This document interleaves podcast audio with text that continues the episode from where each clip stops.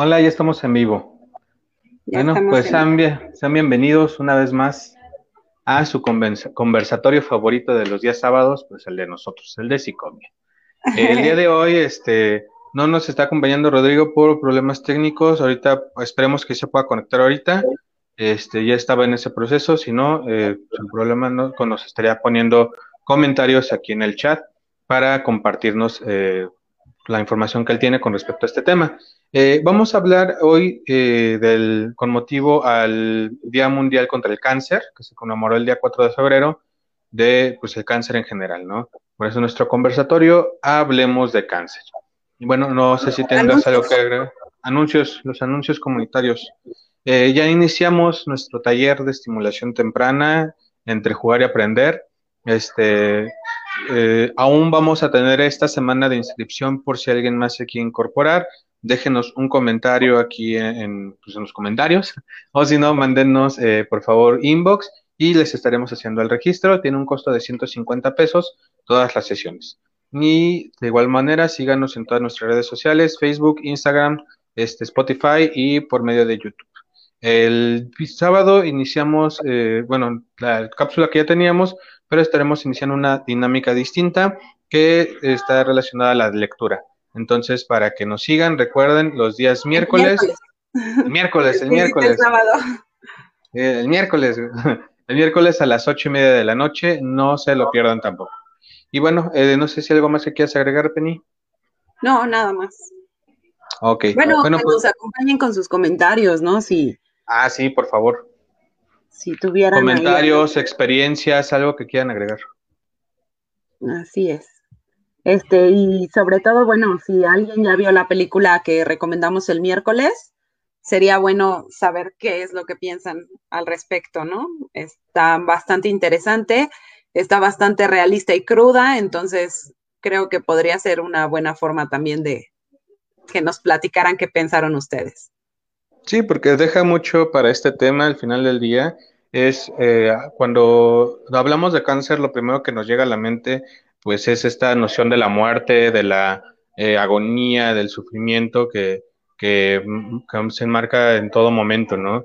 Pero no te dan la otra parte de las personas que, que vencen el cáncer, que luchan, el, que, que lo logran, este, pues, sobrellevar, que igual siguen en un tratamiento porque es algo ya, este, que posiblemente va a ser de toda la vida, algo que igual sí se eliminó, pero que eh, pues, al final del día lograron este, combatirlo bien, ¿no? Entonces, es la otra cara de, del cáncer que muchas personas no ven, así como pues, los problemas sociales, económicos, familiares, eh, sobre todo, que, que, conllevan esta, esta situación, ¿no? Entonces, creo que esa película de, que, de, que, de la que hablamos el, el miércoles, pues nos deja, nos deja eh, pues una, un panorama muy amplio sobre este tema en particular, ¿no? Entonces, creo que es un buen punto para poder iniciar.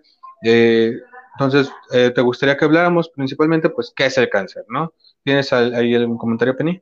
Sí, bueno, primero, este, decir que el cáncer, pues, es una de las enfermedades, pues, que tiene mucha eh, incidencia en nuestro país y que es de preocuparse, ¿no? Y que tenemos siempre que tener en cuenta que, que pues no siempre está tomado en cuenta de la forma correcta, así como lo dice la película, ¿no? Y pues bueno, para empezar, el cáncer es un conjunto de enfermedades relacionadas en el que las células del cuerpo se empiezan a dividir sin detenerse, ¿no? Lo que pasa es que estas células se empiezan a diseminar por todo el cuerpo, que en una cuestión como normal, eh, las células viejitas pues se van yendo y llegan unas nuevas y las van sustituyendo y esto es como lo que pasaría en una persona que no tiene cáncer, y que simplemente está viviendo. Cuando hay una cuestión de cáncer, lo que sucede con estas células es que se empiezan a reproducir como locas. Entonces se reproducen, se reproducen, se reproducen y en ese reproducirse tanto se ponen como ciertas anomalías y entonces estas células están anormales. Y a veces, en lugar de que se reproduzcan células nuevas, que, son como eh, las que van a reemplazar a las viejitas, pareciera que las viejitas, las células que ya se están muriendo, adquieren mayor fuerza y entonces esto hace que se forme esta enfermedad que se llama cáncer, ¿no? Sí, se comienza a formar este tumor que es el que comienza a propagarse por el, la sangre y, otros canales y de igual forma este, ya comienza a hacer metástasis en otra parte del cuerpo, eh, principalmente en, pues, en, órganos que ya están igual un poco eh, sensibles o, y más cuando se tiene un sistema inmunológico pues más eh, deteriorado por diferentes aspectos. Y cabe mencionar que no todos los, bueno, todos los cánceres, con excepción, mejor dicho, de la leucemia, eh, generan este tumores. De ahí en fuera, todos en, definitiva llegan a generar estos tumores que al final igual comienzan a hacer esta metástasis. Eh, también aquí creo que es, es importante aclarar que entre los... Dime, Penélope, perdón. Sí, bueno, nada más aclarar que la metástasis, mucha gente piensa que se hacen en los órganos cercanos al lugar donde apareció el primer tumor, pero esto no necesariamente es, es, como una ley, ¿no? Sino que a veces las mismas células cancerígenas, como que, o cancerosas más bien, viajan a través del torrente sanguíneo y se pueden colocar en donde sea. Entonces hay gente que empezó con un tumor en la mama y de repente ya tiene cáncer en la vejiga, ¿no? O sea, en otro lado que pareciera que está muy lejano, pero que sin embargo no quiere decir que ya dañó toda la parte interna, sino que viajó a través del torrente sanguíneo esta célula cancerosa, ¿no? O estas células cancerosas. Estas células principalmente. Aparte de, eh, también recordemos que no todos son detectables al momento, sino que pueden pasar mucho tiempo para que eh, se detecte que es cáncer. Eh, por ejemplo, está el el cáncer de colon, ¿no? Que es de los que más dan aquí en México, que comienza con eh, pequeños bultitos que están ahí, que son venéreos, no tienen ninguna afección, pero conforme estos van creciendo, benignos, perdón, benignos, perdón, benignos, pero conforme estos van creciendo, pues ya es cuando se comienza a desarrollar el cáncer. Entonces hay muchas personas que pueden pasar eh, muchos años eh, sin saber que tienen un problema hasta que ya es pues algo irreversible. Por eso es importante tener diferentes eh, situaciones de prevención, de cuidados, principalmente alimenticios, eh, de igual forma estos chequeos constantes en, el, en el médico y entre otras otros aspectos, ¿no? Que, pues, la población mexicana falta mucho. El asunto es que nadie sabe por qué da el cáncer, ¿no? O sea, pareciera que puede ser algo genético, o sea, sí hay una carga genética que podría eh, traer como esto el cáncer, pero también parece que todo está funcionando a nivel de ADN, ¿no? Entonces, eh, justamente las células funcionan a nivel de ADN y, y, eso es lo que se va modificando. Entonces, realmente no hay una causa específica por la que alguien le pueda dar cáncer. Sí se asocia con, eh, por ejemplo, está relacionado con algunas sustancias como es el tabaco, como podrían ser las drogas, como podría ser incluso el alcohol, se cree que también podría estar eh, relacionado en esta cuestión del cáncer, pero nadie sabe exactamente por qué, ¿no? O rayos ultravioleta, eh, cosas de ese estilo. Son cualquier situación que pueda generar como esta alteración a nivel celular, ¿no? Lo que mencionabas hace un momento. Por ejemplo, eh, se ha encontrado que también un exceso en el consumo de carnes rojas eh, también llega a generar este, pues problemas eh, de, crecimiento de tumores en nivel estomacal, eh, rectal y, demás. Inclusive es como que algo muy peleado ahorita por muchos ambientalistas que, que defienden esta parte de, de eliminar el consumo de carne de la población, porque se ha encontrado que mientras más productos rojos estés consumiendo, más propenso eres a desarrollar ciertos tipos de cáncer también. Entonces, al final son muchos los factores, no podemos decir algo, de hecho, eh, ahí socialmente eh, o, coloquialmente hay quienes mencionan, ¿no? Que te da cáncer porque eres malo, ¿no? Y lo comienzan a asociar también con la forma de ser. acumulado, ¿no? También es lo que se dice mucho. Y otra cosa, bueno, importante es que el cáncer puede dar en donde sea. En donde haya células, es posible que haya un cáncer. Existen más de 100 tipos de cáncer y en estos 100 tipos, todos llevan como el nombre del órgano dañado, ¿no? Cáncer de pulmón, cáncer de colon, cáncer de cerebro, porque también lo hay. O sea, hay una gran cantidad de, tipos de cáncer, ¿no? Y, aparte, no, no nada más en, cualquier órgano, sino en cualquier edad, a cualquier persona. Esta de las enfermedades, bueno, creo que ninguna enfermedad discrimina pero esta es de las que no discriminan todavía mayor, ¿no? O sea, eh, te puede dar desde recién nacido, una cuestión hereditaria u otros factores asociados, hasta eh, ya una edad muy avanzada. Realmente es algo que no se le desea a nadie, pero que al final del día este, todos estamos propensos a llegar a padecerlo. Entonces, por eso es importante esta parte de la prevención, de la concientización de, de, de, con respecto al cáncer, sobre todo información. Creo que uno de los problemas mayores en la, en la población es la información con respecto a un tema y la satanización que hemos hablado a lo largo de estos, este, creo que ya cumplimos seis meses, Penny. ya, ya cumplimos seis meses de conversatorio. Entonces, a lo largo de estos seis meses de conversatorio, eh, eh, justo eh, se ha estado hablando de esta onda de la concientización de los temas que hemos estado hablando con respecto a, a la importancia de, de comprenderlos, atenderlos y sobre todo pues compartirlos con otras personas, ¿no? Y el cáncer pues no es la excepción. Eh, si somos conscientes de cómo podemos prevenirlo o de qué significa o qué es, pues vamos a tener mayor riesgo de evitarlo en, diferentes eh, situaciones. Y si ¿no? evitarlo, al menos saber cómo afrontarlo, porque creo que esa es otra cosa que es importante, ¿no? Cuando una persona recibe la noticia de que tiene cáncer, pues además de que llega una angustia terrible porque existe la posibilidad de morir, pues también muchas veces no saben qué es lo que procede, ¿no? No saben y puede pasar que incluso estando con el médico no lo sepas.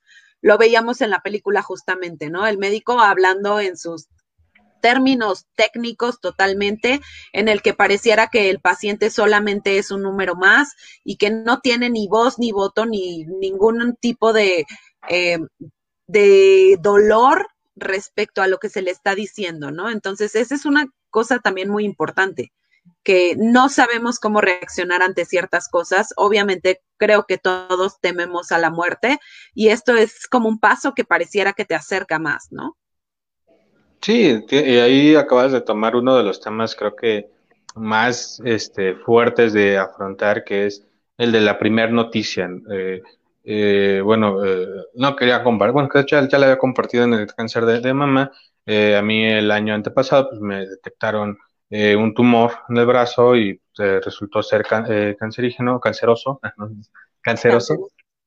Y este, pues me lo extirparon, ¿no? Pero entre todo lo que te dicen, la forma en la que te lo dicen es este, muy seca, muy fría, de, pues es cáncer, ¿no? O sea, ya tienes cáncer y, y tú es así, porque no te esperan ni siquiera si vas acompañado, si no estás acompañado. Si bien sí son muy rápidos para decirte que necesitas atenderte, el tacto creo que no, que no existe en ningún momento porque al final del día eh, no es esa su chamba, ¿no? Y de inmediato es canalizarte a, a, los que sí tienen esa chamba y que se tienen que preocupar. Entonces, eh, tú como, como paciente oncológico, lo primero que te, que te viene a la mente, que era lo que mencionábamos, es esta idea satanizada del cáncer, ¿no? De, madre, ya me voy a morir, ¿no? O sea, puede ser algo claro. que si bien es canceroso, es, es muy este, tranquilo, como, eh, bueno, no tranquilo, pero eh, que posiblemente no va a llevar a mayores como lo que me sucedió a mí, pero puede ser algo mucho mayor. Pero al final del día la noticia es pareja para todos. Y es ahí donde entramos también en la otra parte de la moneda, la familia, ¿no? cuando tú le llevas esta noticia que para ti fue una cubetada de agua fría, a las demás personas que no tienen, eh, pues a veces ni siquiera la intención de, de, convivir contigo mucho tiempo y les dices en ese momento, ¿qué crees? Tengo cáncer, ¿no? Ahora generas hasta compromisos inclusive con, con esa persona. O sea, son muchos factores asociados que conllevan a esta situación de afrontar y de comprenderlo para una persona. Penny. Yo creo que mucho de lo que se mueve a raíz de esta primer noticia del cáncer es el, la culpa. Porque a mí, porque yo, si yo me hubiera cuidado, si yo hubiera hecho, y que a veces no tiene absolutamente nada que ver con uno mismo, ¿no? O sea, simplemente era lo que les decía. Eh, creo que el primer factor de riesgo para tener cáncer es tener células. Y entonces todos los humanos somos un pues tenemos el factor de riesgo principal, ¿no? Entonces, creo que eh, también a veces llega esta, este sentimiento de culpa de tanto uno mismo que lo está padeciendo como los que están acompañando el proceso, ¿no? Si yo hubiera estado con él, ¿qué hubiera pasado? Sí, y entonces la cabeza te, te lleva a, pensamientos muy eh, castigadores, ¿no? Muy que te culpas demasiado. aparte de eh, justo cómo prepararte, ¿no? Porque es, al final es un diagnóstico incierto de eh, me voy a morir o no me voy a morir. Entonces hay muchas personas que ya comienzan a hacer esta preparación del futuro duelo para también minimizar la sensación. Y es o un duelo muy anticipado o un duelo mal, pues mal aplicado inclusive, ¿no? Porque eh, quieres arraigar tanto a la persona a tu vida, mantenerla contigo, que al final del, día, no le permites tampoco, pues, una, esta parte de, de, la sanación, por así decirlo, eh, personal, ¿no? De comprender su, su, propio eh, problema, ¿no? por ahí decía, ¿no? El cáncer no es nada más de uno, sino es de toda la familia. Claro, creo que una de las características más importantes en el tratamiento, por ejemplo, con las familias, es eso, hacerlos que se desprendan de sus propios deseos y que piensen un poquito más empáticamente en la persona que lo está padeciendo. Hay veces que eh, podemos ser un, tanto egoístas, si esa si fuera la palabra, y queremos mantener con vida a la persona que está padeciendo una enfermedad terminal, sea la que sea, en este caso, pues, un, cáncer y que no, no nos ponemos en sus zapatos para pensar en todo lo que tienen que pasar, en todos los tratamientos oncológicos que no, que son sumamente destructivos y que lo sabemos porque pues finalmente lo que quieren es matar células, pero así como matan a las células malas, pues también se mueren muchas de las células buenas, ¿no? Entonces eso es lo que es tan complicado. Y eh, la familia a veces en este afán de querer mantener, pues quiere hacer todo lo humanamente posible, ¿no? Le dicen hasta los médicos, haga todo lo que sea humanamente posible. Y entonces no reparan en pensar qué es lo que está pasando en la cabeza del paciente, qué es lo que está pensando él o ella, qué es lo que eh, está, eh, pues, deseando en ese momento. Hay gente que desea ya no estar aquí y también es válido, ¿no? Y creo que eso es algo que se tiene que ir enseñando poco a poco.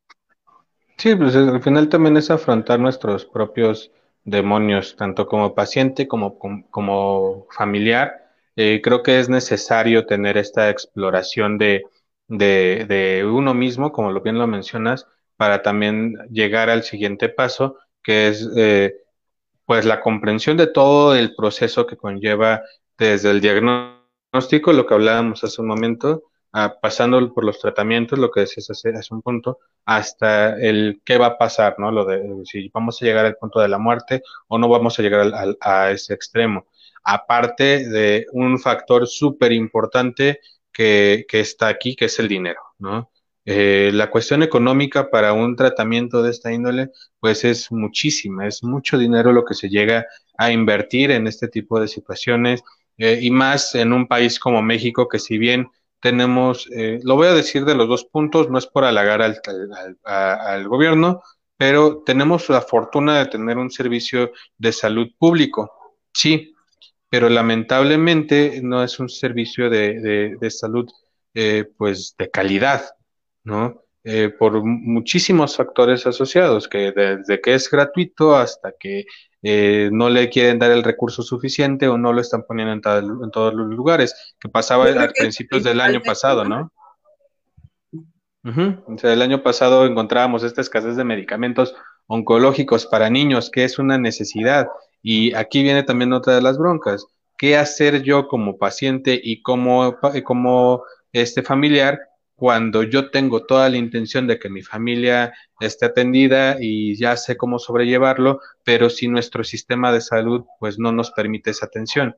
Entonces es una triple bronca que se comienza a presentar y que también eh, comienza a afectar desde otro nivel anímico a las personas. Entonces, eh, eh, vamos a encontrarnos con muchos factores asociados aquí. Saludos, Francisco. Francisco, saludos, saludos, Francisco.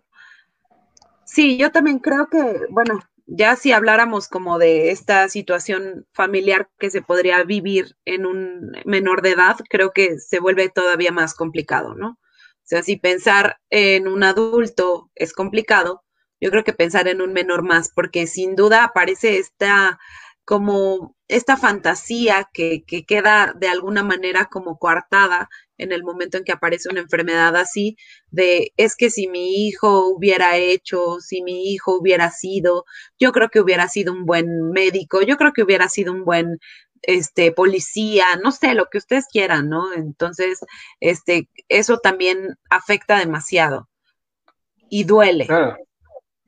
Sí, se rompe al final eh, eh, la fantasía que mencionas, pero tanto del niño también, o sea, no nada más se rompe la fantasía del padre por lo que eh, pueda hacer, sino del niño al comprender que es una situación que eh, no está en sus manos, ¿no? Y si lo asociamos con esta idea coloquial de que eh, de seguro hiciste algo malo y por eso te dio cáncer, ¿cómo podemos transmitir esa, esa idea en un niño, ¿no? De, ah, pues hiciste mal, pero ¿qué voy a hacer mal? Soy un niño, ¿no? O sea, no manches. Entonces, es comprender tanto esta situación para comenzar a erradicar este, este tipo de aspectos que al final también son, este, pues, tabús, ¿no? en, torno a la sociedad para tabúes, perdón, en torno a la sociedad para poder comprenderlo. Entonces, creo que una de las cosas que forman aquí parte de la atención en torno al paciente y de la familia es la erradicación de los tabúes a nivel social.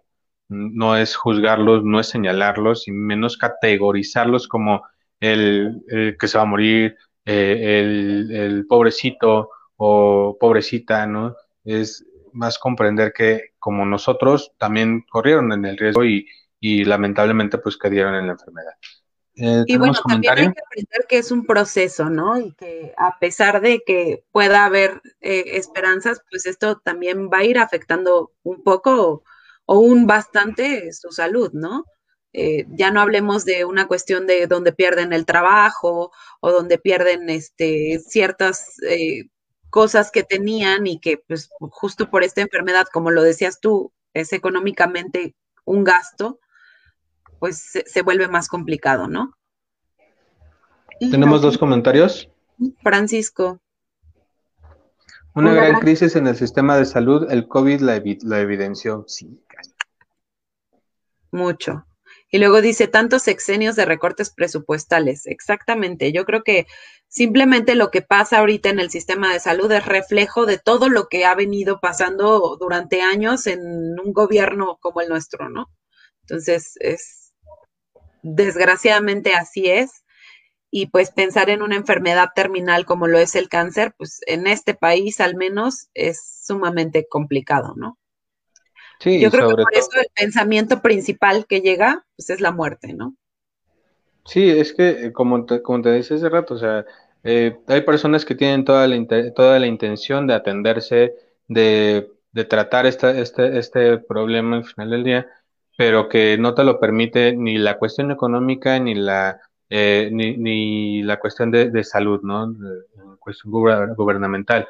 Entonces, todas las personas que estaban protestando porque no tenían medicamentos sus hijos, pues en vez de, brindarles un apoyo, se les comenzó inclusive a, señalar de que eh, los revoltosos, como siempre, ¿no? De, es que no todos son padres de niños con cáncer, muchos son de, de, los opositores del, partido en contra del gobierno actual, que los están mandando, ¿no? Entonces, e, ese tipo de ideas son las que al final de, del día rompen también la credibilidad del gobierno con respecto a la atención de este tipo de problemas, tanto el cáncer, eh, otras enfermedades, eh, o, bien lo que está pasando ahorita con el coronavirus, ¿no? O sea, no se está tomando en serio como para considerar esta erradicación en torno a, las eh, propuestas que no son del gobierno, sino que son de las Naciones Unidas, como es este Día Internacional. Fíjate que también pensaba en, mm, pues más allá de, esto que, pues, son limitaciones del gobierno, en las limitaciones propias, ¿no? De cada persona y en esta necesidad de hacer ciertos duelos, porque al final, eh, lo hablábamos en el cáncer de mama, eh, pareciera que tienes que hacer el duelo de, pues primero, pues de tu mamá, obviamente, pero también de todo, de toda la carga social que está puesta ahí. Y creo que siempre, en cualquier tipo de cáncer, es así. O sea, hay una carga social puesta en el cuerpo, más allá de, la, de lo físico, que también, bueno, es indispensable tener ciertas, este, bueno, tener nuestro cuerpo íntegro. Eh, más allá de eso, creo que eh, hay una carga social grande, ¿no? Y entonces, si ven a alguien sin cabello, pues enseguida es así de, ay, pobrecito, seguro está, la está pasando mal. Y más que pobretear, creo que lo que se debería hacer es escuchar, ¿no? A veces tienen muchas cosas que decir, tienen que reparar muchas cosas, tienen que replantear muchas cosas, sobre todo pensar en cómo será su vida de ahora en adelante. Y creo que a veces nos, se nos va mucho a, todas las personas en general en pobrecito, es que míralo, pobrecito. Hay, a mí, por ejemplo, hay estos memes que me parecen sumamente grotescos, que son de estos del niño, ¿no? Que, que llega el Capitán América y dice, ay, entonces ya se va a morir o una cosa así. Digo, eh, creo que finalmente quizá no nos molesta a algunos porque no tenemos ese caso, pero si lo estuviéramos viviendo, ¿cómo lo veríamos, no? O sea, qué tan doloroso puede ser ver eso que es una realidad para muchos. Sí, no solamente deja la, realidad, o sea, es eh, eh, una realidad inmediata, porque pensamos en la realidad futura y de, pues, lo que decimos al principio, pues bueno, que me voy a prevenir y voy a prevenir a mi familia. Pero, y en estos momentos, lo que decíamos hace rato, donde estamos en una situación de pandemia, que no hay hospitales para poder ir si tengo una emergencia, eh, porque prácticamente todos los hospitales de la Ciudad de México están saturados por pacientes COVID. Eh, no tengo dinero para ir a un hospital privado, que también están saturados por pacientes COVID. O sea, es un gran problema. Entonces, aquí es donde queremos justo poner estos puntos de concientización a nivel social de la comprensión de este tema y lo delicado que al final es tanto comprenderlo, vivirlo, atenderlo y eh, pues erradicar esos tabúes de los que hablamos hace un momento. Eh, oye, pero eso no va a eliminar el cáncer. No, no va a eliminar el cáncer, tienes razón, pero va a ayudar a que tengamos una cultura digna para pacientes y familiares de, de, de bueno, oncológicas. Entonces, es no, no, igual no vas a hacer una gran diferencia, pero vas a ayudar a que se genere ese, ese cambio, que al final es parte también de, de este día de, bueno, que fue el día, el día jueves de conmemoración del Día Mundial contra el Cáncer, ¿no? Entonces, al final del día, ese es uno de los objetivos principales que pone la ONU, erradicar el estigma a nivel social por todo esto que viene, que mencionaste ahorita, Penelope, de los memes, de las burlas, de, los de, las críticas, de las faltas de atenciones a nivel eh, gubernamental, no solamente en México, sino en otros países. ¿no? Claro.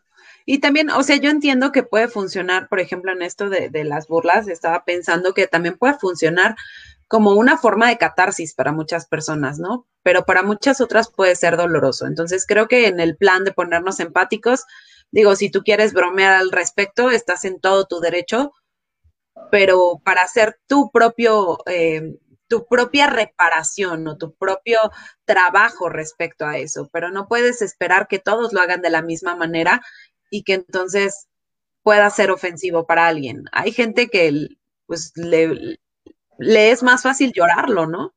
O le es más fácil, eh, no sé, pensarlo, darle vueltas, o sea, cada quien tiene la forma de, reparar ciertas cosas y entonces creo que ese es el problema, que puede ser un poco complicado.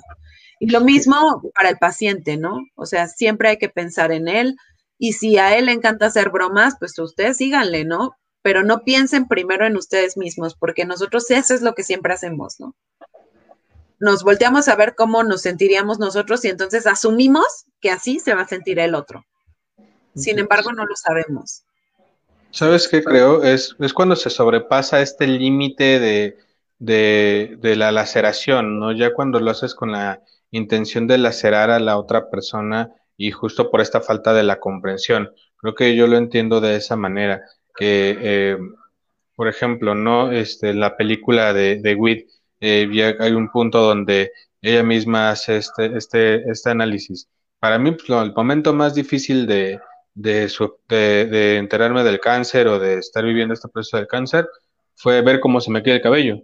O sea, no fue tanto el sufrimiento por los medicamentos, por estar en el hospital, por todo lo, lo, que conlleva. Para mí el momento más difícil fue perder mi cabello. Entonces, al final es esta sátira de la situación para una persona que lo va a vivir de esa manera y la sátira de la, de la situación para otra persona que la va a vivir de otra manera. Entonces, creo que al final nosotros eh, no nos podemos poner como tal en el papel de, del paciente o del familiar hasta que no lo vivamos de esa manera. Por lo tanto, es, es eh, reitero este punto redundante, importante concientizarnos y comprender del significado. Aparte, ahorita mencionaste este otro aspecto de la catarsis que viene muy enmarcada con lo del duelo.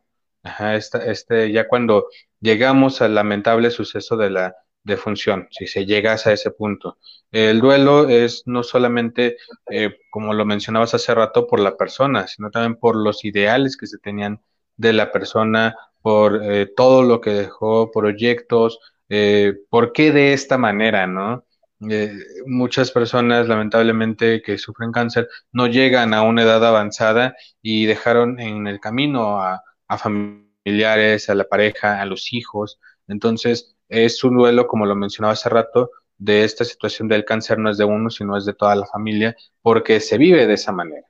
Entonces, el acompañarte a las citas, el acompañarte al tratamiento, el verte eh, en ocasiones sufrir por estos tratamientos o, por los vómitos o por otros aspectos, es también parte de esta sensación. Por eso también hablamos de esta concientización no solamente hacia el paciente, sino también hacia la familia, ¿no? Los, La forma de comprensión que al final también los llega a generar alguna enfermedad a ellos. Y sabes que algo que me gustaría eh, recordarles, porque ya lo pusimos en un post, es el a dónde ir. Y les voy a decir por qué. Creo que, eh, sobre todo en nuestro país, pues las oportunidades no son las mismas, ¿no? Entonces, eh, hay algunas asociaciones que están pensadas para alguna población en específico y que creo que sería importante que las tuvieran a la mano, sobre todo los que están padeciendo esta enfermedad o los familiares, porque es una opción más, ¿no? Bueno, obviamente está el Instituto Nacional de Cancerología, el INCAN, que como sabemos, pues tiene muy buenos este, oncólogos y se especializa absolutamente en el área. No solo oncólogos médicos, sino también enfermeros y este, todas las, personas que tratan con los pacientes están especializadas en esto, ¿no? Eh, está la Asociación Mexicana de Ayuda de Niños a Niños con Cáncer y que, bueno, obviamente es para los niños y también es necesario tenerlo en cuenta. Respirando con valor, que habla del cáncer de pulmón, que curiosamente el cáncer de pulmón es uno de los más frecuentes en nuestro país. Yo creo que en el mundo, no, no lo sé, pero en nuestro país es uno de los más frecuentes. Está entre los más frecuentes del mundo. En México está en el tercer lugar, me parece, después del cáncer de mama, el cáncer de próstata. Eh, el cáncer de ovario, encontramos el, cáncer de, este, de pulmón. Y la...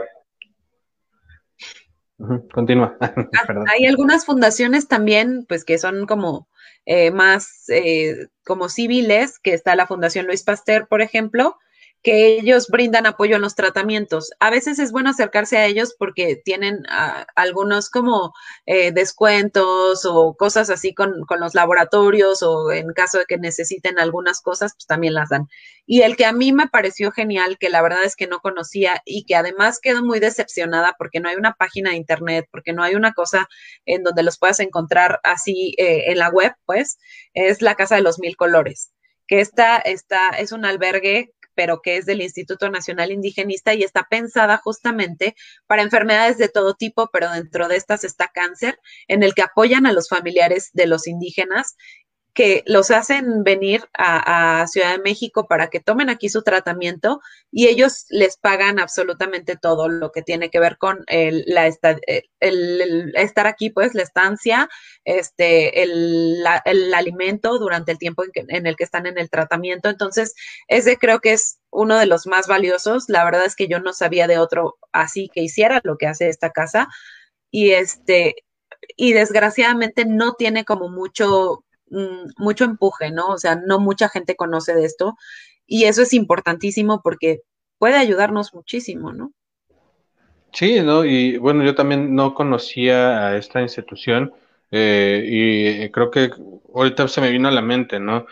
Posiblemente uno de los puntos por los cuales no tienen esta página es también por eh, la gran demanda que está en torno a, al cáncer en, este, en esta situación de pues de la falta económica, o sea, no es que no quieran ayudar a todo mundo, pero eh, posiblemente viven de donativos y viven de otros aspectos y la falta de esos donativos es lo que no te permite ayudar a, más personas. En todos estos centros se hacen estudios socioeconómicos eh, de atención, se te, en algunos inclusive se te hacen visitas domiciliarias, justo para poder corroborar los datos, porque hay personas quienes mienten inclusive en la información, ¿no? Posiblemente no, si tienes la posibilidad de, de, tomar un tratamiento, de pagar un tratamiento, si no necesitas el descuento, pero hay quienes pues sí lo necesitan muchísimo y que lo único que, que, que, necesitan también es la información con respecto al tema. O sea, es como esta espada de doble filo, ¿sabes? para un lado evitas a los oportunistas y por otro lado, pues hay personas que no tienen la forma de contactarte. Claro. Pues este, no sé, Emanuel, si quieres decir algo más respecto al cáncer. Sí, bueno, nada más igual para eh, como uno de estos este, comentarios finales, eh, la importancia de los servicios de, psicológicos en este eh, proceso de, de, oncológico, ¿no? como bien lo menciona Penélope, en, el Instituto eh, Nacional de Cancerología, de Cancerología eh, así como en diferentes instancias de, salud oncológica en el país, como pues este el, el siglo XXI, eh, hay tratamiento psicológico para pacientes oncológicos en, por este, muchos aspectos que conllevan, ¿no? Desde la comprensión de su enfermedad, desde la atención familiar, bueno, perdón, de los familiares y del proceso de duelo cuando sabemos que es una situación eh, de cáncer terminal, ¿no? Entonces, eh, no es esperarse a que llegara a ese punto. Todos los, todas las personas necesitamos un proceso psicológico, pero apóyense, o sea, si es necesario, apóyense con, con una un profesional de la salud mental, o sea, no con la amiga del amigo del amigo o con la, el vecino, no, no, si es necesario un tratamiento psicológico. Y sabes qué, otra cosa que yo veo muy común es que la gente que está pasando por esto, ya sean familiares o, el paciente mismo, eh, generalmente buscan tanatólogos, ¿no? Eh, digo, la tanatología justamente trabaja los procesos de duelo, pero a veces pareciera que no solo está puesto en el duelo, sino en muchas más cosas que están por debajo de eso y pensar en un proceso psicológico que no termine con el tanatólogo, que siempre empiece ahí, porque por supuesto que es, está bien, pero eh, que siga, ¿no? Que vaya más allá, porque hay veces que uno se queda con tantas cosas que no dijo, con tantas cosas que, quería hacer con la persona. También se queda mucho rencor en ocasiones de los mismos familiares de por qué te, por qué te fuiste. Resulta que era el padre de familia que mantenía a cinco hijos y que entonces ahora la vida es más complicada, ¿no? Entonces también quedan esos reclamos y también creo que eh, es bueno aceptar y asimilar que no todo siempre es color rosa, ¿no? Y que a partir de una enfermedad todo va a ser siempre perfecto, ni todos los sentimientos que van a surgir van a ser afectos positivos. Yo creo que se juega mucho y se juega mucho porque se está reestructurando. Entonces, para hacer una reestructura correcta, por supuesto que hay que apoyarse en, en, la tanatología, en el proceso tanatológico, pero este no dura tanto tiempo. Entonces, hay veces que se requiere todavía más y más. Y entonces, esa es también una invitación, ¿no? hacerles que no se queden únicamente con eso, hay duelos melancólicos, ya lo platicábamos en otros conversatorios, y pues bueno, creo que también es necesario pensarlo así. Claro, y aparte de, reitero este punto de, de, eh, externar, como bien lo mencionas, de los rencores, creo que es quitarle también el lado eh, romantizado a, la enfermedad, ¿no? O sea, es tanto quitar el lado cruel de, de, de pues, es la muerte, inmediato pensar en la muerte, como quitarle el lado romantizado de del optimismo y de... Del familiar que siempre va a estar ahí este, perfectamente feliz y fuerte porque uno tiene que ser resiliente.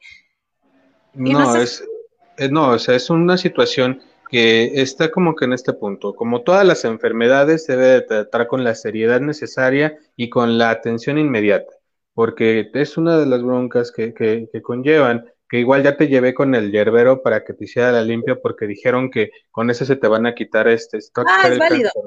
Entonces, o va, ahora le está chido, llévame, pero pues no por eso voy a dejar mi tratamiento, ¿no? No por eso voy a dejar de acudir con, con el profesional de la salud que me va a atender pues mi problema, ¿no? Entonces, es, es comprender que es un, es un camino más allá de, de, de, esta parte optimista y mucho más acá de, de, la, de la satanización de la muerte, ¿no? Entonces, es verlo como realmente es, una enfermedad que tiene un tratamiento que afortunadamente la, la la ciencia médica está muy avanzada y nos permite en algunos casos la cura o, la, atención, este, la erradicación del, del, tumor y del cáncer, y por otros lados, pues lamentablemente, pues no llegamos a ese grado.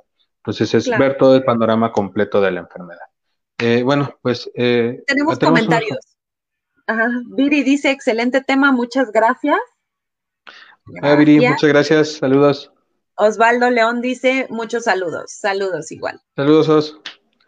Y bueno, pues eh, vamos a dejarlo hasta aquí. Es un tema que eh, tiene todavía muchas cosas que decir. Lamentablemente no pudimos tener a, un invitado que queríamos, pero, eh, que nos hubiera aportado muchísimo para este conversatorio, pero esperemos en otro momento poder a que nos acompañen para continuar con este tema.